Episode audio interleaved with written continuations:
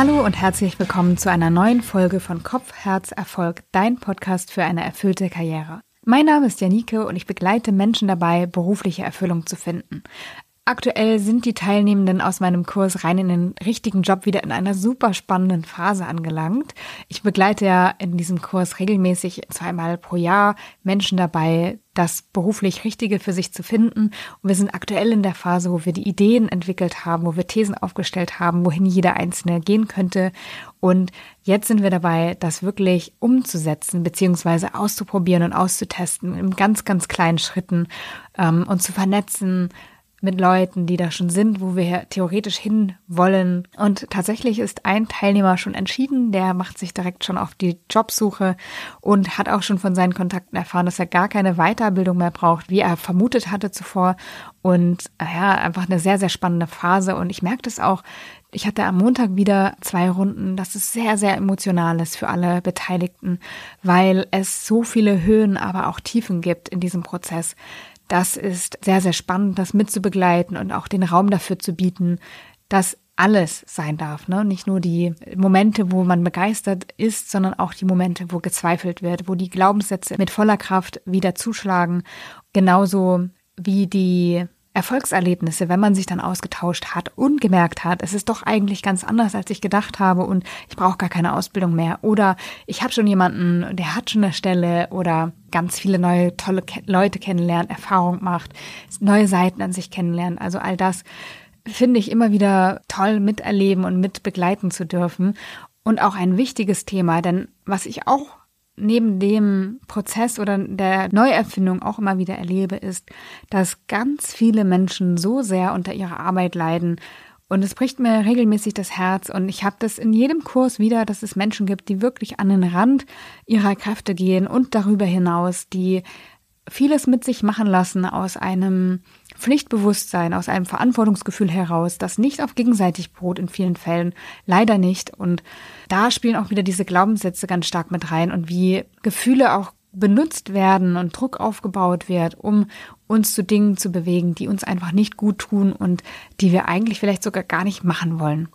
Und genau dazu ist Thorsten Havener heute bei mir zu Gast. Er ist preisgekrönter Zauberer und Mentalkünstler und kennt sich bestens aus in Sachen Manipulation und Beeinflussung. Und wir sprechen darüber, warum und wann wir eigentlich genau in eine Manipulationsfalle tappen können, warum unsere Emotionen eine ganz, ganz wichtige Rolle auch im Bezug auf unsere Manipulierbarkeit spielen und wie wir uns frei davon machen können und unseren Weg selbstbewusst und selbstbestimmt vor allen Dingen gehen. Ich wünsche dir viel Freude bei dieser Folge von Kopf, Herz, Erfolg und wie immer, ich freue mich natürlich auch auf dein Feedback und deine Bewertung im iTunes Store oder bei Spotify. Dazu einfach die im besten Fall fünf Sterne anklicken, die es da gibt oder eine kleine Bewertung schreiben. Natürlich kannst du den Podcast auch abonnieren. Dazu klickst du einfach auf die kleine Glocke, die da oben angezeigt wird oder aber auf Abonnieren und dann bekommst du jede Woche, wenn ein neuer Podcast online ist, automatisch die Nachricht dazu. Also viel Freude bei dieser Folge. Thorsten, sehr schön, dass du heute bei mir zu Gast bist. Ja, danke für die Einladung. Du beschäftigst dich ja quasi schon ewig mit der Frage, wie man Menschen dazu bringen kann, etwas zu glauben oder etwas zu tun. Ja. Kam es dazu? Naja, ich bin natürlich im Kern und tatsächlich auch immer noch mit inzwischen fast 50 Jahren mit Leib und Seele Zauberkünstler. Da habe ich angefangen als Kind mit, mich da immer schon für begeistert, kann ich auch gar nicht sagen, woher diese direkte Begeisterung dafür kam. Meine erste Berührung damit hatte ich über meinen Bruder, der mir Zaubertricks gezeigt hat. Und ähm, ich habe jetzt zwar das Genre gewechselt, also ich bin jetzt seit über 20 Jahren Mentalist. Der deutsche Begriff wäre Gedankenleser. Aber im Kern liebe ich die Zauberei immer noch und es gibt ja auch schon noch so eine Schnittmenge zwischen Zauberkunst und, und Gedankenlesen und daher kommt diese Faszination. Stimmt es, dass fast jede Entscheidung, die wir treffen, beeinflusst ist? Naja, schau mal, unser Umfeld beeinflusst uns ja so oder so. Wir sind ja nie alleine.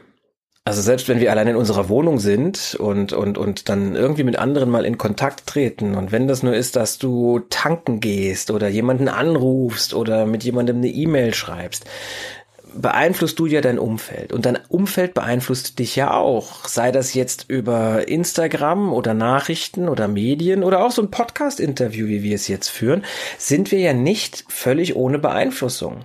Das heißt, die Fragen, die du mir stellst, die beeinflussen meine Antworten und so weiter und so fort. Und wenn wir uns mal klar machen, dass wir einfach in ein, unser Umfeld eingebettet sind und das ist Teil des Lebens, das ist ein Naturgesetz, wir sind nicht allein dann wird uns klar, dass wir ständig auch Beeinflussungen ausgesetzt sind, selbstverständlich. Das heißt, es ist per se nicht schlimm, beeinflusst zu werden, aber es gibt ja auch eine Grenze, nämlich dann, wenn es zur Manipulation wird. Ja. Und dann wird es unangenehm. So würde ich das sagen. Ich habe mal den schönen Satz gelesen, als ich für mein Buch recherchiert habe, äh, denk doch, was ich will. Muss ich immer noch grinsen, wenn ich den Titel sage. Ich finde den immer noch schön. äh, also, also ich für Denk doch, was ich will recherchiert habe, habe ich eine, eine Seminararbeit gelesen über Manipulation und die Autorin, deren Name mir jetzt leider nicht einfällt, ich werde es dir nachschicken, die hat es ganz, ganz toll aufgedröselt. Die hat gesagt, jede Kommunikation ist Beeinflussung. Also wenn wir jetzt miteinander reden, dann beeinflussen wir uns gegenseitig weil das halt nun mal Teil der Kommunikation ist. Aber Manipulation ist die bewusste, kalkulierte Beeinflussung. In dem Moment hätte ich dann jetzt zum Beispiel das Ziel, dass ich sage, ja, sie soll lieber darüber reden und das soll sie nicht machen und so soll sie handeln. Das wäre dann manipulativ. Ich habe mich mal mit dem Thema gewaltfreie Kommunikation beschäftigt und da war, fand ich überraschend, dass gesagt wurde, dass Lob auch Gewalt ist oder in diese gewaltvolle Kommunikation einfach mit reinzählt. Das hat sich mir im ersten Blick gar nicht erschlossen, aber es ist natürlich klar, es geht beim Lob darum, eine Verhaltensweise oder etwas zu loben und damit zu verstärken und im besten Fall öfter zu sehen. Das heißt, ich spreche, indem ich ein Lob ausspreche, auch dem anderen ein Stück Entscheidungsfreiheit ab und beeinflusse ihn kalkuliert. Ja, also Lob ist tatsächlich, es kommt schon darauf an, wie wir es nennen. Es gibt einen riesen Unterschied zwischen Anerkennung und Lob. Beim Lob schwingt doch immer mit. Also stell dir mal vor, ich würde am Ende dieses Podcasts-Gespräch zu dir sagen, oh, das hast du ganz toll gemacht. Nach dem Motto würde das ja Klammer auf, würde bedeuten, ich weiß genau, wie es geht und ein paar Sachen waren ganz gut, ein paar andere. Das hast du ganz toll gemacht. Das wäre aber ein vergiftetes Lob. Das heißt, im Lob schwingt auch immer so eine Überhöhung mit. Das heißt, der Ranghöhere, der darf loben. Der Rangniedrige, der darf das gar nicht so. Anerkennung ist doch was ganz anderes. Anerkennung bedeutet, ich finde es toll, was du machst. Das ist ein Riesenunterschied. Grundlage für Manipulation, wir haben ja auch im Vorfeld schon gesprochen, sind ja Emotionen. Wer ohne Angst ist, ist auch frei von Manipulation. So hast du es, glaube ich, im Vorgespräch gesagt. Warum ist das so, dass Emotionen da so reinspielen in dieses Thema? Naja, weil wir Menschen halt emotionale Wesen sind. Also wir können ja keine Entscheidung treffen, ohne dass irgendeine Emotion dahinter steckt. Und ich weiß, dass viele Zuhörerinnen und Zuhörer spätestens jetzt sagen würden, nee, das glaube ich nicht. Aber denk mal darüber nach. Jede Entscheidung, die du triffst, die triffst du aus einer Emotion heraus. Und selbst jemand, der total analytisch geprägt ist, der sämtliche Zahlen, Daten und Fakten verglichen und analysiert hat, der macht das doch, um sich sicher zu fühlen. Und Sicherheit ist ebenfalls für mich jetzt mal, dieses Gefühl der Geborgenheit ist für mich ebenfalls eine Emotion. Emotion. Das heißt, wir sind als Menschen emotional und wir tun halt einfach alles unbewusst, entweder um Wohlbefinden zu erhöhen, um etwas zu tun, das uns gut tut, wovon wir das wissen, oder um Schmerz zu vermeiden. Wir machen also irgendetwas, weil wir wissen, ähm, wenn ich das anders mache, dann wird es mir wehtun in irgendeiner Form, seelisch oder körperlich sogar. Das sind die beiden Antriebspunkte, die wir haben. Und das öffnet natürlich Tür und Tor für jede Form der Manipulation, weil ich brauchte hier nur sagen, du, wenn du mein Angebot nicht annimmst, dann wird es dir in drei Jahren schlecht gehen. Und schon sind wir voll drin. Natürlich nicht ganz so mit dem Holzhammer drauf, aber es geht ja auch viel subtiler. Wie zum Beispiel? Naja, stell dir mal vor, zum Beispiel, ich würde dir nehmen wir jetzt mal, ich weiß, das ist ein abgekartetes Beispiel, aber wir nehmen es einfach mal. Nehmen wir mal an, ich würde dir eine Versicherung verkaufen wollen. Dann könnte ich zu dir sagen, du pass mal auf, wenn du diese Versicherung hier abschließt, dann hast du das und das und das als Vorteil. Das wäre Beeinflussung, aber noch nicht hundertprozentig manipulativ. Manipulativ wäre es, wenn ich zu dir sagen würde, du hast ja Familie, ne? du hast einen Partner und euch geht's ja sehr, sehr gut. Aber stell dir mal vor, du hättest das alles einen Tag, von einem Tag auf den anderen nicht mehr, weil du zum Beispiel eine schlimme Krankheit hättest und du könntest dich um all das nicht mehr so kümmern wie jetzt. Das wäre schon manipulativ, denn ich hätte mit etwas gearbeitet, das nennt sich Verlustaversion. Das heißt, wir fürchten den Verlust viel mehr als Menschen, als wir den Gewinn schätzen. Das heißt, wenn ich zu dir sage, was du verlierst, wenn du mein Angebot nicht annimmst, ist es sehr viel wahrscheinlicher, dass du mein Angebot annimmst, als wenn ich dir sage, was du gewinnst, wenn du es annimmst. Da hat man tolle Untersuchungen gemacht. Da ging es zum Beispiel darum, ich glaube, es war, dass man Menschen dazu bringen wollte, dass sie ihr Haus besser abdichten, ne? dass sie bessere Fenster einbauen. Und da hat man gesagt, pass mal auf, wenn du die und die Dichtungen benutzt für die Fenster, dann gewinnst du so und so viel. Ja, also du, du hast so und so viel Geld mehr. Dann haben das recht wenig Leute gemacht. Wenn man aber zu denen gesagt hat, du pass mal auf, wenn du die Dichtungen nicht benutzt, ne, dann verlierst du jeden Winter so und so viel Geld. Dann haben die Leute das alle gemacht.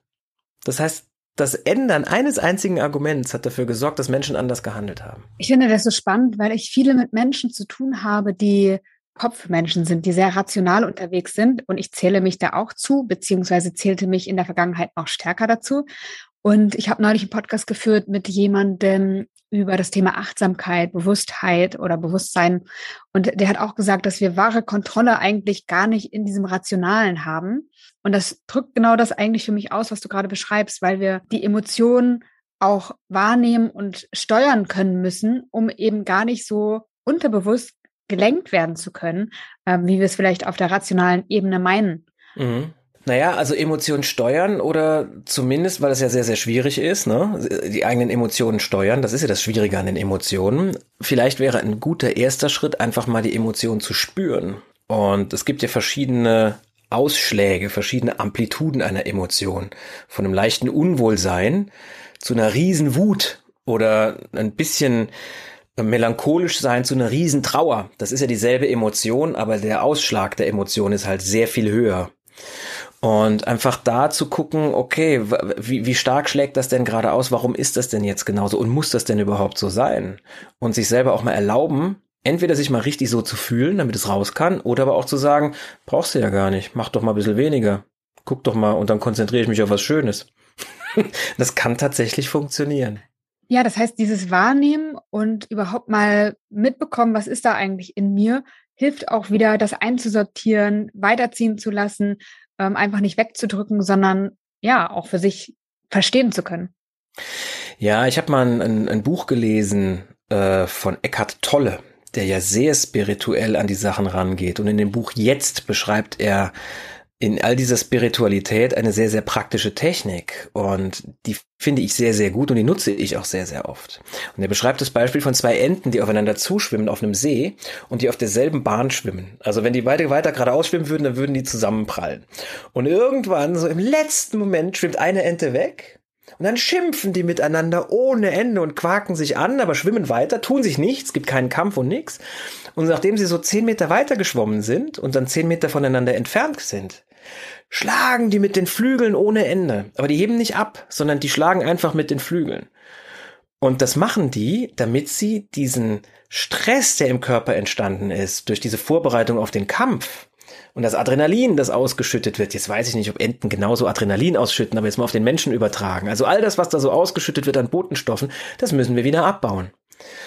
Das heißt, wir können eine Emotion auch in dem Moment abbauen, indem wir körperlich etwas machen. Du bist wütend ohne Ende, ja, dann geh einfach mal eine Runde um den Block.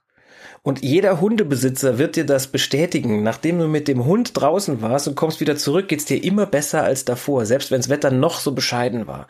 Weil du dich körperlich betätigt hast und weil du über diese Körperlichkeit auch deine Emotionen in den Griff kriegen kannst. Denn wir sind halt nun mal körperliche Wesen. Wir haben diesen Körper, um auf dieser Welt uns zu bewegen. Und das hängt alles miteinander zusammen. Das heißt, äh, Sportler sind weniger manipulationsanfällig? das glaube ich jetzt nicht. Einem Sportler musst du doch nur sagen, Sportler sind ja gewinngetrieben natürlich. Ja, die wollen gewinnen, sonst wären es ja keine guten Sportler. Die brauchen das. Und dem brauchst du doch nur sagen, pass mal auf, wenn du das nicht machst, dann wirst du nicht gewinnen. Dann zack, dann hast du doch Tür und Tor geöffnet. Das glaube ich nicht. Nee. Die, die Emotion ist nicht der Schlüssel, sondern die Angst ist der Schlüssel. Das ist es.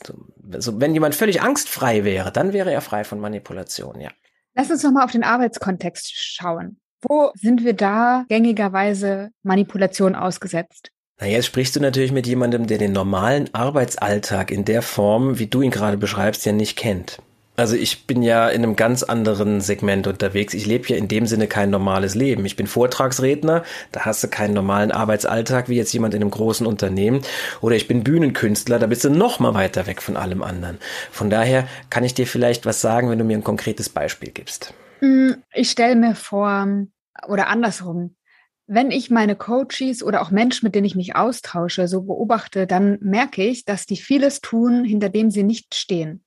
Und ich frage mich, woher kommt das? Also zum einen ist es vielleicht der Obstkorb oder der Tischkicker. Das sind so diese plakativen Beispiele für vermeintliches New Work, wo Anreize geschaffen werden sollen, um Mitarbeiter zu beeinflussen. Dann gibt es ja den Weg über eine Vision, Menschen so von dem Thema zu überzeugen und zu begeistern, dass sie intrinsisch motiviert daran arbeiten.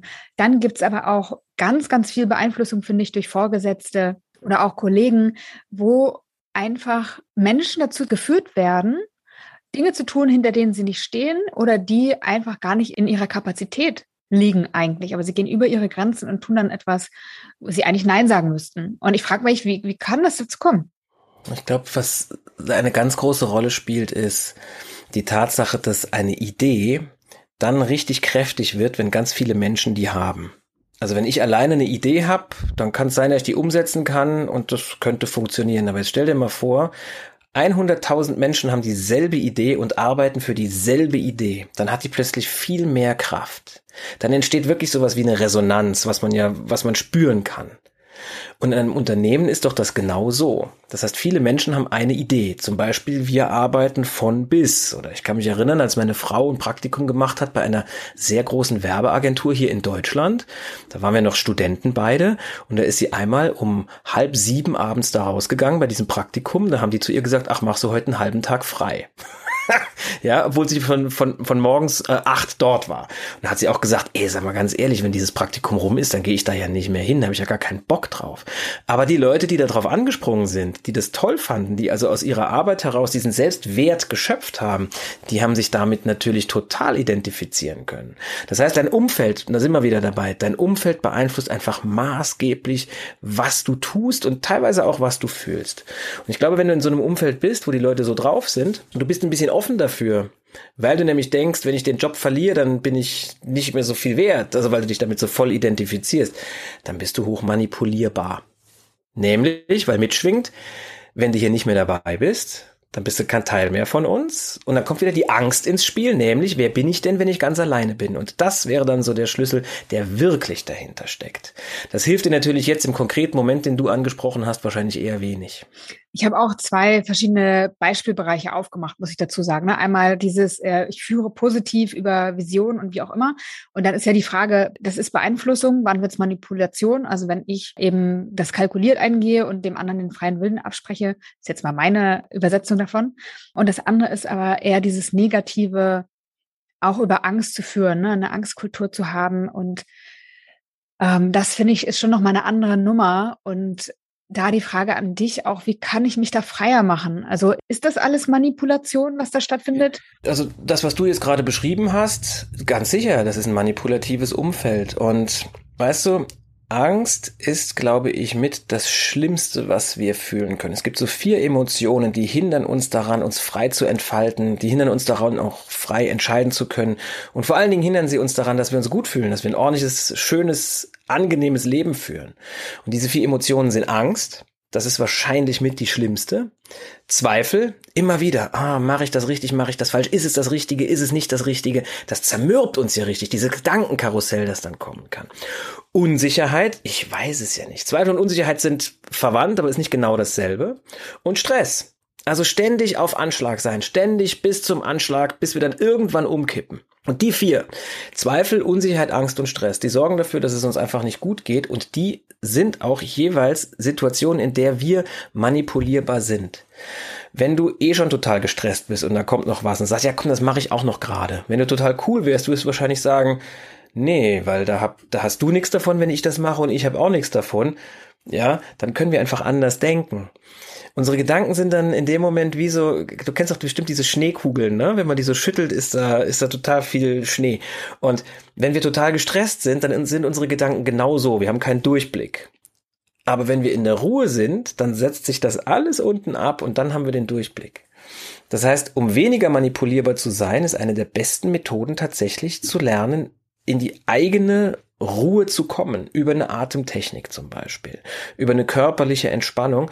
Und das dauert gar nicht lang. Du nimmst dir die Zeit teilweise nur eine Minute. Also ich mache zum Beispiel vor einem Auftritt, wenn ich nervös bin, mache ich eine Minute lang eine Atemübung und eine Visualisierung und es reicht. Und es reicht jetzt nicht, weil ich der große Meister bin, sondern es reicht, weil das einfach die Zeit ist, die normalerweise reicht. Das würde bei dir auch reichen. Was ich auch immer wieder höre, ist, dass ganz viele nicht das Leben führen, das sie eigentlich führen möchten, sondern sich ganz maßgeblich auf die Erwartungen anderer stützen oder darauf ihr Leben einfach aufbauen. Passiert das auch durch Manipulation? Mit Sicherheit. Also es, es gibt natürlich mehrere Möglichkeiten, warum das passieren kann. Ich glaube, das passiert auch, weil diese Menschen irgendwo in sich den Satz spüren, ich bin nicht genug. Also wenn ich den Job nicht habe, dann bin ich nicht genug. Zum Beispiel. So dieser eine Satz, dieses Gefühl, diese innere Haltung, ich bin nicht genug die ist, glaube ich, verantwortlich für unglaublich viel Leid auf der Welt. Menschen geht's ja wahnsinnig schlecht. Und es gibt zwei Möglichkeiten, sich das zu beweisen. Entweder du beweist dir, ich bin nicht genug, indem du dem komplett nachgehst. Dann fängst du an, Drogen zu nehmen, dann fängst du an, abzustürzen, dann fängst du an, einfach Dinge zu tun, um dir zu beweisen, dass du ja nicht genug bist. Du wirst nie irgendwie ein gewisses Level im Leben erreichen an, an, an Glück oder auch an äußerem Wohlbefinden, an Wohlstand, weil du bist ja nicht genug. Du beweist dir das. Das andere ist, du kämpfst dagegen an. Das heißt, du tust alles, um zu zeigen, doch, ich bin genug. Das ist das genaue Gegenteil. Du arbeitest länger als die anderen, du arbeitest härter als die anderen, du machst mehr als unbedingt notwendig ist und zwar immer, ja, nicht weil du selbst dahinter steckst, sondern weil du dir beweisen möchtest, ich bin doch genug. Das heißt, du beweist es dir auf zwei Möglichkeiten. Entweder der totale Absturz oder das totale Überperformen also ich habe ja auch teilweise dieses total mehr machen und noch hier noch ein Detail und noch das alles in mein Abendprogramm oder in meinen Vorträgen zum Beispiel. Aber der Hintergrund ist nicht, dass ich mich nur genug fühle, wenn ich das mache. Der Hintergrund ist, ich liebe das, was ich mache, einfach unglaublich und es ist für mich keine Arbeit. Also eine neue Nummer einstudieren und am Abend einfach noch eine Nummer mehr zeigen, als eigentlich geplant war, weil ich merke, das Publikum ist so gut drauf das ist nicht, um mir zu beweisen, ich bin genug, sondern das ist, ich finde das großartig, mir macht das einen wahnsinnigen Spaß. Und das ist, glaube ich, ein riesengroßer Unterschied. Das ist vielleicht eine, eine schmerzhafte Erfahrung, wenn man sich das mal selber klar macht, aber das ist die tatsächliche Wurzel, herauszufinden, woher kommt der Antrieb. Weil es mir einen Wahnsinn Spaß macht, ja, dann machst du genau das Richtige. Oder weil du dir was beweisen willst, dann könnte es irgendwann schmerzhaft werden. Und hat das jetzt was mit Manipulation zu tun? Naja, manipulierbar bist du natürlich, wenn, wenn du jemanden hast und weißt, der hat das Gefühl, eh nicht nichts wert zu sein und du, du gibst ihm die Aussicht, noch weniger Selbstwert zu haben, wenn er irgendetwas nicht tut, dann ist das natürlich hohe Manipulation, ne? Klar. Wie mache ich mich frei davon? Wie kann ich mich von Manipulation entziehen? Indem du mehrere Fragen dir immer wieder stellst. Also zum Beispiel, was passiert denn, wenn ich es nicht mache? Was ist denn, wenn ich es ganz anders mache? Was ist denn, wenn, wenn das und das Projekt nicht klappt? Ist das wirklich so schlimm? Ja, oder indem du dich auch immer wieder selber fragst, was da jetzt gerade gemacht wird, triggert das irgendeine Angst in mir oder nicht? Und es ist natürlich jetzt, also Manipulation, die kann ja so filigran und so fein sein, dass wir es teilweise gar nicht merken. Ja, also wenn wir es, das ist ja das Wesen der Manipulation. Wir bemerken sie entweder gar nicht oder wir bemerken es, wenn es zu spät ist. Ich habe zum Beispiel mich kürzlich sehr geärgert, als ich gehört habe, dass unser Gesundheitsminister gesagt hat, dass demnächst ein Killer-Virus auf uns zukommt. Und ich habe mich sehr über dieses Wort Killer-Virus geärgert, denn ich kann mich erinnern, ich habe mal eine Studie gelesen, da hat man genau mit solchen Worten gearbeitet und hat geguckt, macht denn die Wortwahl von einem einzigen Wort, macht die was aus? Und das fand ich unglaublich faszinierend. Das war eine Studie, da hat man einer Gruppe von Probanden gesagt, das Verbrechen in der Stadt so und so ist ein Virus, das diese Stadt befällt und einer anderen Kontrollgruppe und haben den Text zum Lesen bekommen. Und einer anderen Kontrollgruppe hat man denselben Text gegeben, aber die Überschrift war, das Verbrechen in der Stadt so und so ist eine Bestie, die diese Stadt befällt. Und der einzige Unterschied war, dass in dem einen Text von einem Virus die Rede war und in dem anderen Text von einer Bestie. Und danach hat man die Leute befragt, was wohl Lösungsmöglichkeiten sein könnten, um diese Stadt von der Kriminalität zu befreien. Und das Spannende war jetzt wirklich, dass diejenigen, die den Bestientext bekommen haben, die haben gesagt, boah, die Aggressoren, die müssen härter bestraft werden, höhere Geldstrafen, Gefängnisstrafe, also Strafe, Strafe, Strafe, Strafe, die müssen bekämpft werden. Bei der Virusgruppe, da haben die Leute gesagt, oh, das ist ja ganz schlimm, wir müssen diese Stadt heilen. Also wir müssen irgendetwas tun, um einen Heilungsprozess in Gang zu bringen. Das heißt, wir müssen gucken, dass die sozialen Einrichtungen ausgebaut werden, dass eine Chancengleichheit da ist, dass die Menschen einfach mehr in Harmonie kommen miteinander. Und danach hat man diese beiden Gruppen gefragt, wie kamt ihr denn auf die Idee, das so oder so zu machen? Und haben die gesagt, ja, über den Text halt, ne? Also stand ja in dem Text alles drin. Kein einziger hat bemerkt, dass von dem einen eine Virus die Rede war und bei dem anderen von der Bestie, woher auch. Und das ist natürlich Manipulation reinsten Wassers und die ist so fein, dass wir sie noch nicht einmal bemerken. Und da glaube ich, dagegen können wir nichts machen. Das ist, wenn, wenn wir es, wenn wir es überhaupt erkennen, ist es zu spät. Was du jetzt ja gerade ansprichst in der Arbeitswelt, das ist ja eine ganz andere Form der Manipulation. Das ist ja zum Beispiel dieses Loben, das ist dieses von oben herab, das ist dieses, ach, keiner macht das so gut wie Sie, machen Sie es doch bitte nochmal. Und du hast aber bis zum Anschlag schon deinen Arbeitsplan voll und dann sagst du nochmal ja. Und wie du schon sagst, denn Lob kann sehr aggressiv sein. Oder über dieses, wenn du es nicht machst, dann passiert halt das und das. Das sind so die beiden Pole. Und ich glaube, der wichtigste Schritt ist es, diese Methoden zu kennen. Also einfach mal sich anzuschauen, wo wird denn manipuliert und wie wird denn manipuliert. Also auch Social Media zum Beispiel ist ja hoch manipulativ. Du willst dann aussehen wie die Typen auf Social Media. Aber jetzt mal ganz ehrlich, die Menschen auf Social Media, die sehen auch nicht aus wie die Menschen auf Social Media. Wenn du die mal nachmittags im Supermarkt treffen würdest, dann würdest du dich wahrscheinlich auch wundern. Aber diese Blase, in der wir leben, die haben wir halt. Und sich das immer wieder klar zu machen, ist das wirklich so? Ist es echt? Das ist eine wichtige Frage, glaube ich. Und du hast vorhin gesagt, wir können uns dem nicht entziehen, wenn es so ja eine ganz feine Manipulation ist. Aber ich denke, wir können doch ein bisschen was tun, dass wir einfach genau hingucken, was konsumieren wir. Ne? Wenn, wenn wir die Bildzeitung lesen, ist es eine andere Sache, ob ich eine andere Zeitung lese, keine Ahnung. Will jetzt kein Bildbashing machen, naja, okay, vielleicht doch, aber ähm, ja. so zu, zu gucken, was konsumiere ich oder was nutze ich auch. Und das andere, was du ganz am Anfang erwähnt hattest, mal wahrzunehmen, was passiert eigentlich in mir. Empfinde ich Angst? Kommt bei mir was in Gang, in Wallung? Werde ich wütend? Werde ich traurig? Also was, was löst das bei mir aus? Und bin ich dann vielleicht sogar auch angehalten, aus dieser Emotion heraus zu reagieren und mir da vielleicht einen zeitlichen Puffer noch einzubauen? Also ich habe für mich einen Grundsatz entdeckt, und der ist, Emotionen sind keine guten Ratgeber.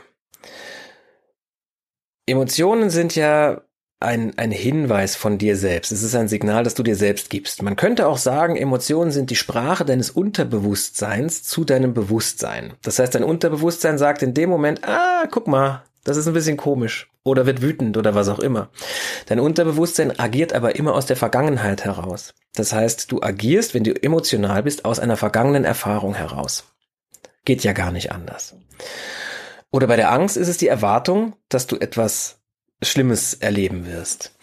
Und ich denke, Emotionen sind sehr gute Hinweise.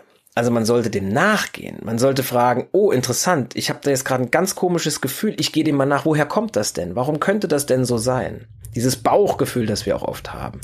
Und ich halte nichts davon, gegen unser Bauchgefühl zu handeln.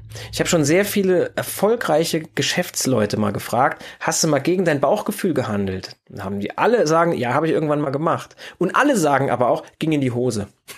Also das, das war nie eine gute Entscheidung. Aus einer Emotion heraus zu entscheiden, also eine wichtige Entscheidung zu treffen, aus einer Angst heraus oder aus einer Wut heraus, das ist nicht klug. Ich glaube, das war der Film Dune, der ja gerade äh, neu verfilmt wurde, der Wüstenplanet. Da gibt es einen Satz, den sagt die Mutter immer wieder. Die Mutter ist eine, eine moderne Hexe, also eine Magierin. Und die sagt immer, Angst raubt dir den Verstand, ist, glaube ich, der Satz. Also immer, wenn sie Angst hat, siehst du, dass sie die Augen zumacht und sagt, Angst raubt dir den Verstand, Angst raubt dir den Verstand. Ich möchte, dass die Angst verschwindet. Ist ein Film natürlich, ne? Und wenn sie frei ist von Angst, dann handelt sie und dann trifft sie bessere Entscheidungen. Und das ist natürlich ist Hollywood sehr gut gemacht, aber runtergebrochen ist es tatsächlich genau so. Das ist etwas, das wir nutzen könnten für uns, dass wir sagen, oh, ich handle aus einer Angst heraus, ich warte mal noch ab. Wie würde ich denn handeln, wenn ich keine Angst hätte? Das könnte eine gute Frage sein. Und um auf das Emotionale zurückzukommen, ich denke, wir sollten unsere Emotionen wahrnehmen. Wir sollten denen nachgehen. Wir sollten gucken, warum könnte ich das jetzt fühlen? Oder wenn ich das mache, verstärkt es dieses Gefühl. Aber der Chef, der sind doch wir. Wir sollten uns nicht von unseren Emotionen leiten lassen. Die Entscheidung sollten wir treffen, möglichst wenig emotional.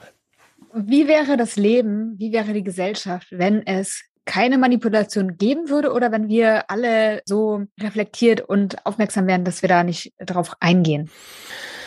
Friedlicher wäre es ganz sicher, weil nicht jeder die Interessen von anderen wahrnehmen würde, sondern weil sich, glaube ich, dann die Vernunft durchsetzen würde. Und ich glaube, dass die Welt gerade im Moment, in dem wir wie diesen, diesen Podcast hier aufzeichnen, ganz anders aussehen würde, wenn die Menschen frei wären von Manipulation. Wir würden ein freies Leben führen. Ich sage nicht, dass wir ein, in völligem Frieden leben würden, aber es wäre ganz sicher sehr viel friedlicher und ohne Manipulation wäre die Welt ganz sicher ein besserer Ort. Was können wir tun, um dazu ein Stück beizutragen?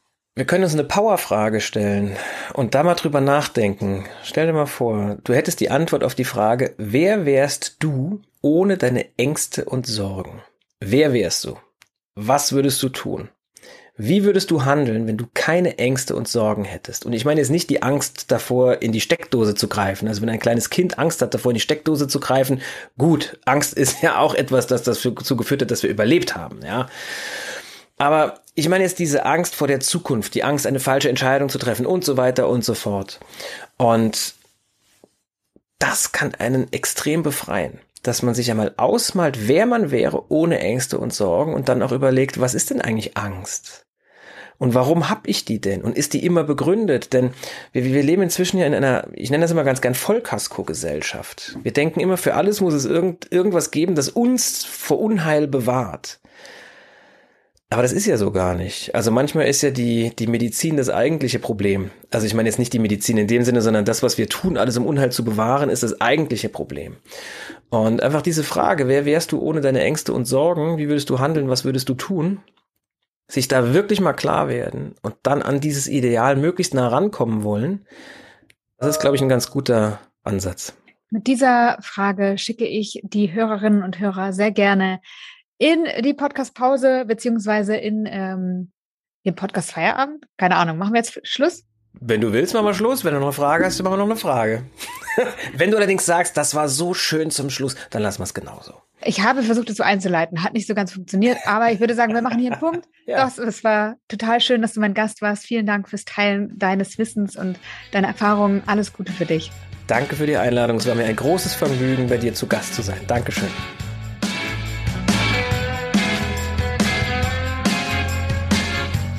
Schön, dass du heute wieder dabei warst. Ich hoffe, du konntest ein paar Impulse für dich mitnehmen. Wenn du noch auf der Suche nach einer erfüllenden Arbeit bist, dann möchte ich dir noch meinen E-Mail-Kurs empfehlen.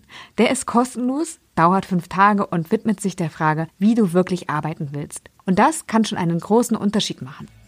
Ich wünsche dir alles Liebe und sage bis zum nächsten Mal, deine Janike.